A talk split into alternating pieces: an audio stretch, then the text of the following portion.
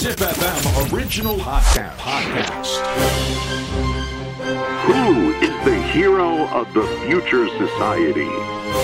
This is Hero Quest.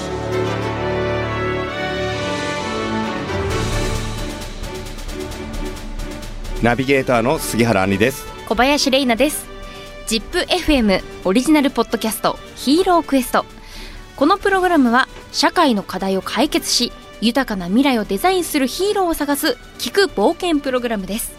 杉原さんよろしくお願いします。よろしくお願いします、えー僕はですね、はい。あの杉原杏里と申します、はい。えっ、と株式会社アルデイスという会社を経営してまして主にですねモータースポーツとか、ロボットとかまあ医療福祉とかいろんな分野でテクノロジーを駆使してですねたくさんの人たちの未来を作っていきたいとそういうふうに会社をやってます。素晴らしい。よろしくお願いします。はいよろしくお願いします。はい小林玲奈です。え私は主にテレビでリポーター業をしたりだとか、ラジオでナビゲーターを務めさせていただいております。よく拝見してますよ。ありがとうございます、えーヒーロークエストは杉原杏里さんが編集長を務めるメディカルスポーツテクノロジーモビリティなどの最前線を網羅するウェブメディアヒーロー X とタッグを組んでこれからの未来の社会をデザインするヒントをお届けしていきますさあ前回はですね、い。まあ、いろいろと、まあ、これからの課題について軽く触れさせていただいたんですけれども、今回は？今回ははね、いすごいですよ。今回はすごいですよ。モータースポーツですよ。はい、そうなんです。今回は、はい。モータースポーツが作る未来の社会変への冒険にいよいよ出発です。今回のチャプターでお迎えするヒーローのご紹介をお願いします。はい。今回お迎えするヒーロー MIE レーシング代表取締役森脇みどりさんですこんにちはこんにちは。よろしくお願いいたします。よろしくお願いしますめちゃくちゃ笑顔いやー、本当爽やかな森脇さん。ねでも MIE レーシングってはい、レナちゃんわからないですよねすみません、私あの勉強不足でして初めてね来ました。どういう会社なんですか？かなりマニアックな会社なのは 間違いなくてですね。はい。MIE レーシングというのは世界ワールドスーパーバイク選手権シリーズを戦っています。はい。まあ私が女性で初めてらしいんですけど世界で初女性でチームオーナーで実際に指揮、まあ、技術もそうですチームマネジメント経営もすべてあのやっております。で日本とヨーロッパにも会社がありましてあすのごいんですよ。やってます。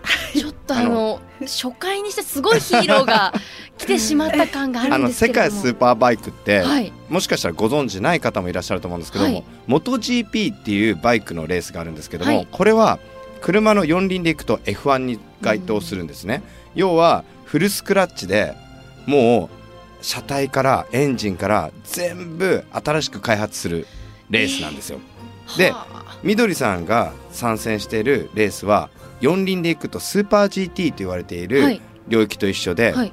市販されている車バイクに対してさまざまなアフターパーツだったりとかエンジンを少しいじったりとかするだけのレギュレーション許されてるんですけども、はい全部新しくしちゃいけないんですよね。そうですねいろいろレギュレーションですごくあの決められていて、はいその限られた中からパフォーマンス性能を向上させることに、まあ、技術をあの入れるのもこれ結構大変なことでして。はいでまあ、そういった競技に参戦してるのが MIE で、まあ、MIE レーシングって何？ってよく名前を聞かれるんですね。はいでそれが緑インターナショナルエンジニアリングの略称でしてでいろんな人から名前をつけた後に、はい三重県好きなんだよねって三重県出身だもんねって。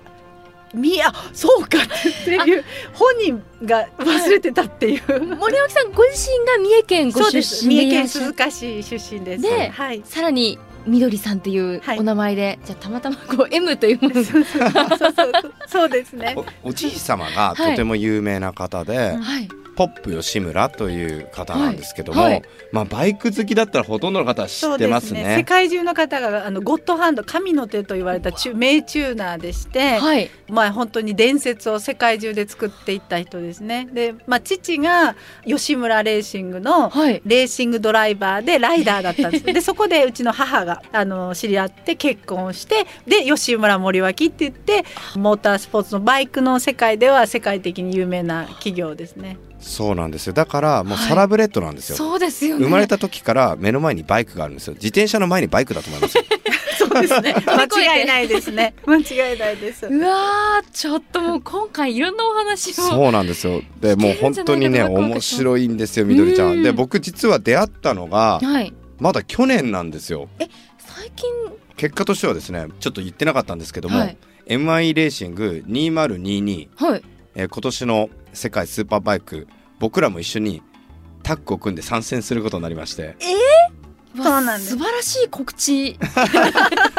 序盤に。序盤に。序盤に。素晴らしい告知ですね、はい。あそうでしたか、はい、なので、はい。あの MI レーシングのヨーロッパにいるまあドイツをもともと拠点としてるんですけども、そちらにもうさまざまな人種っていうんですかねナショナリティの方たちがいらっしゃって、まあ、共通言語は英語なんですけども、はいうちの社員も入ってオンラインでえ全員で英語で設計をしてるんですよ。すごいですすごいすごいんですよ。8カ国の国籍の人が MI レーシングでは働いてまして、はい。その中のあのヤンというオランダ人がいるんですけど あとイタリア人のメメカニックリーダーの子も入ったりとかもういろんな国のはい。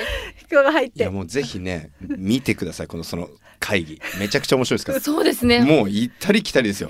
その会話の英語はできなくてもやはり世界中技術っていう部分では一緒なんですね。はいなので言葉を超えてその設計図面を見ただけでお互い何を考えてこれを設計してるのかっていうのが言葉をいらなくて理解してるんですね。すごい。あれ本当に面白いですよ。なんか翻訳こんにゃく手に入れたのかなってくらい、急にみんなが わかるんですか？分かり始めるし、モータースポーツって本当にもういろいろな目的があるんですけども、はい。それに対して、まあ、例えば MI レーシングの思いうんうんに僕らスポンサーだったりパートナーだったりっていう人たちがまたその思いにまた乗っかってうん。一緒にレースを戦っていくんですよ。はでなんかぜひあのみどりさんにお伺いしたいのは、はい。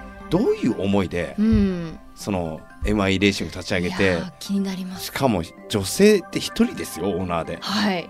えもともとそういうこう夢というか目標があったんですか？MI レーシングを立ち上げて、あまあ、会社として立ち上げたのが5年前になるんですね。ねであのその前まで21年あの森脇エンジニアリングその両親の会社でまあずっと関わってやっていたもんですから、はい。でレースの方ももちろんやってましたしこの世界で言うと26年経験してるんですね。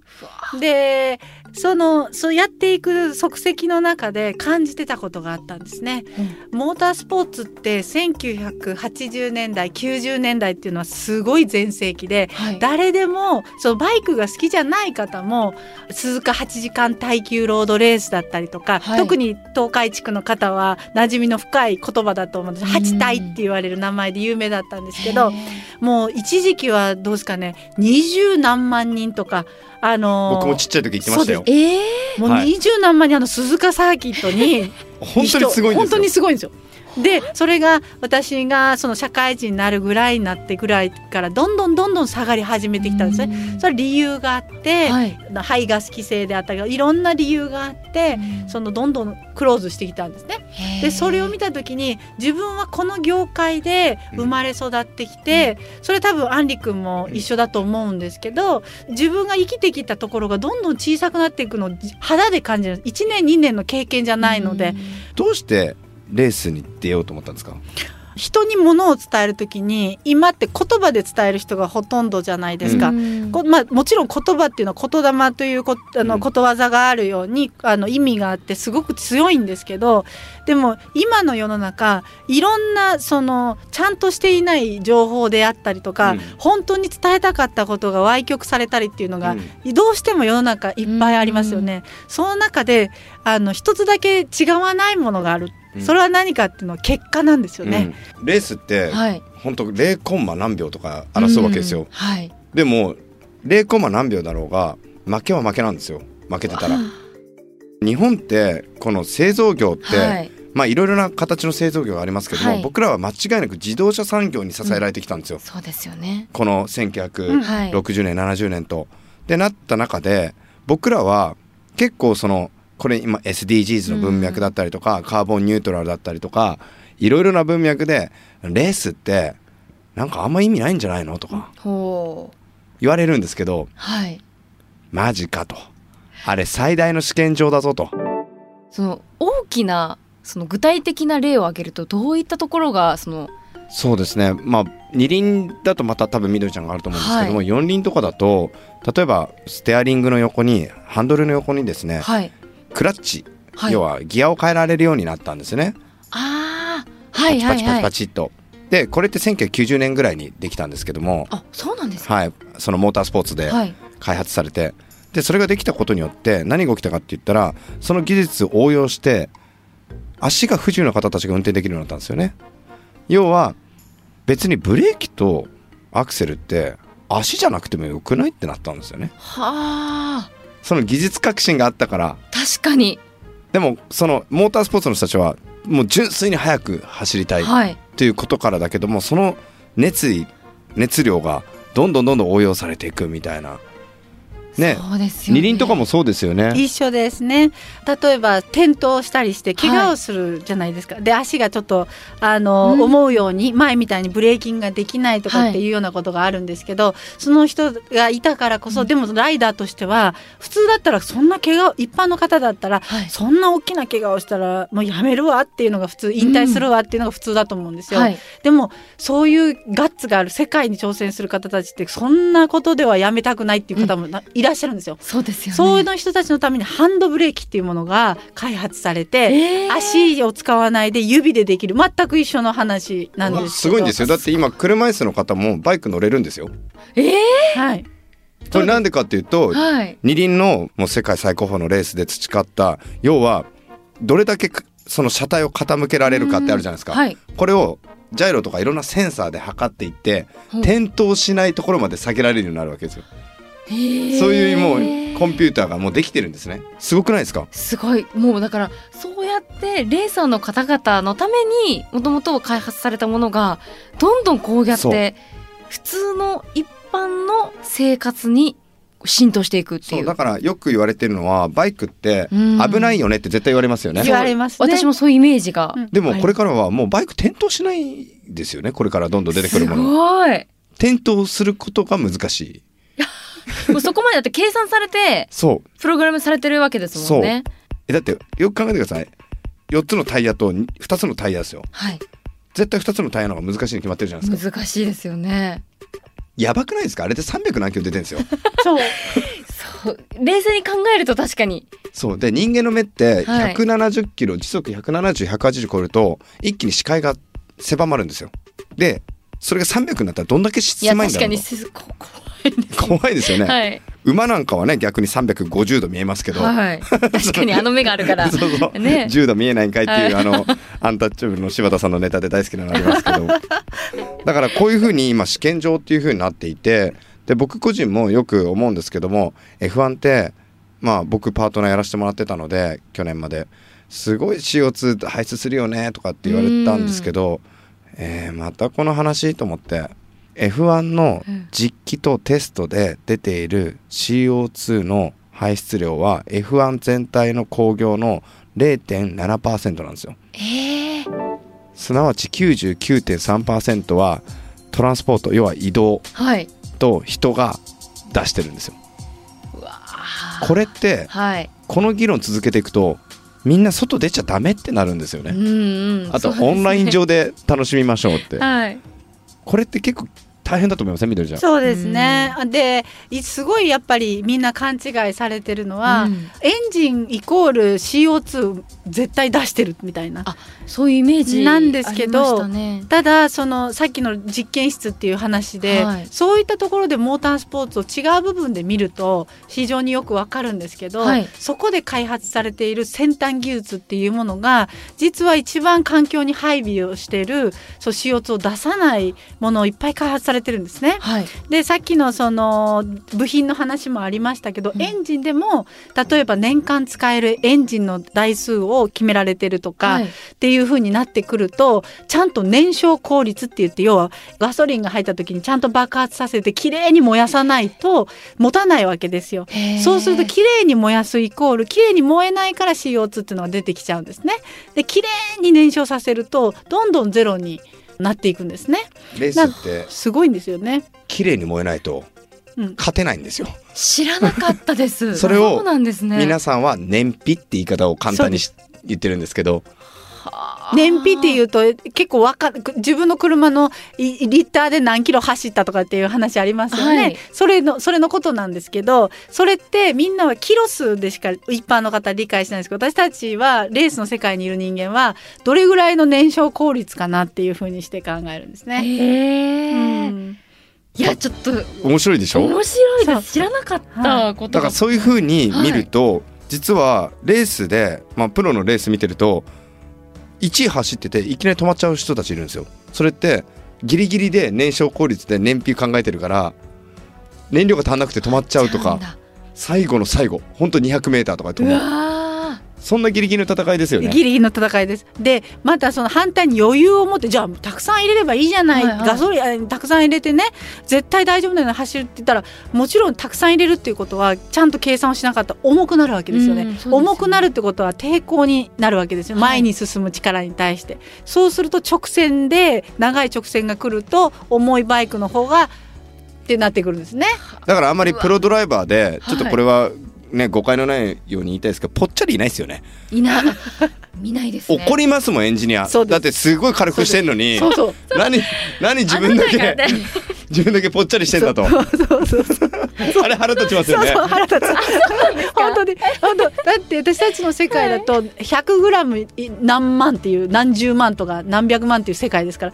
その車体とかで軽量化をするっていうのは強度も考えてうん。安全性も考えながらあのギリギリを狙っていくんですね。それってもうグラム単位で減らしていくのでそれに対して「へへ」とか言ってボチャーンとされたら ああの501キロ頑張ったのにあんたあなただったらそれじゃ困るよみたいになっちゃうんですよね。本当ですよね。お金もいろいろかかってるのにって話ですもんね。ですそうです。あそれはちょっと面白いです。そう面白いです。だから今回この ZIPFM 聞いてくれてる皆さんって、多分結構その車とかバイクとかにに携わってる方多いと思うんですよ、はい。だから絶対そう思ってくれてる人たちもいると思うんですが趣味でちょっとレースやってる人でぽっちゃりしてる人に対しては僕はちょっと後で怒られるかもしれない。趣味趣味はいいですよ。趣味は大丈夫です。趣味はプロとしてはってプロとしてはちょっとときついですけども。本当に、へーまあでも面白いでしょ。はい。なんかレース見に行きたいと思いません？思いました。ぜひ見に行ってみたいなと思いました。ただあるあるなんですけどレース場にいる方たちサーキットに出入りしている方たちってもう十中八九声がでかいんですよ。これなんでかっていうと多分エンジン音でみんな耳やられてんじゃないかなと思っ 間違いないわ。てすごいうるさいんですよ。そうえ何？えっつって。えっつって。そううるさい。声が必要とは思いませんでした。声とあといい耳ですね。いい耳。そうです。あはい。必要なんですね。わ、はい。かりました。準備していきます。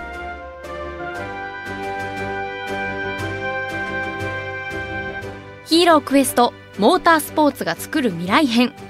MIE レーシング代表取締役森脇みどりさんをお迎えしています。いやもう本当に今回もいね。ろんなお話を伺えて、パワフルという言葉が本当に合う方ですよね、そうですね。ね、はい。本当に熱気がすごくてうん。暑いですここ今。気温もどんどん上がっております、気温すらも上昇させる。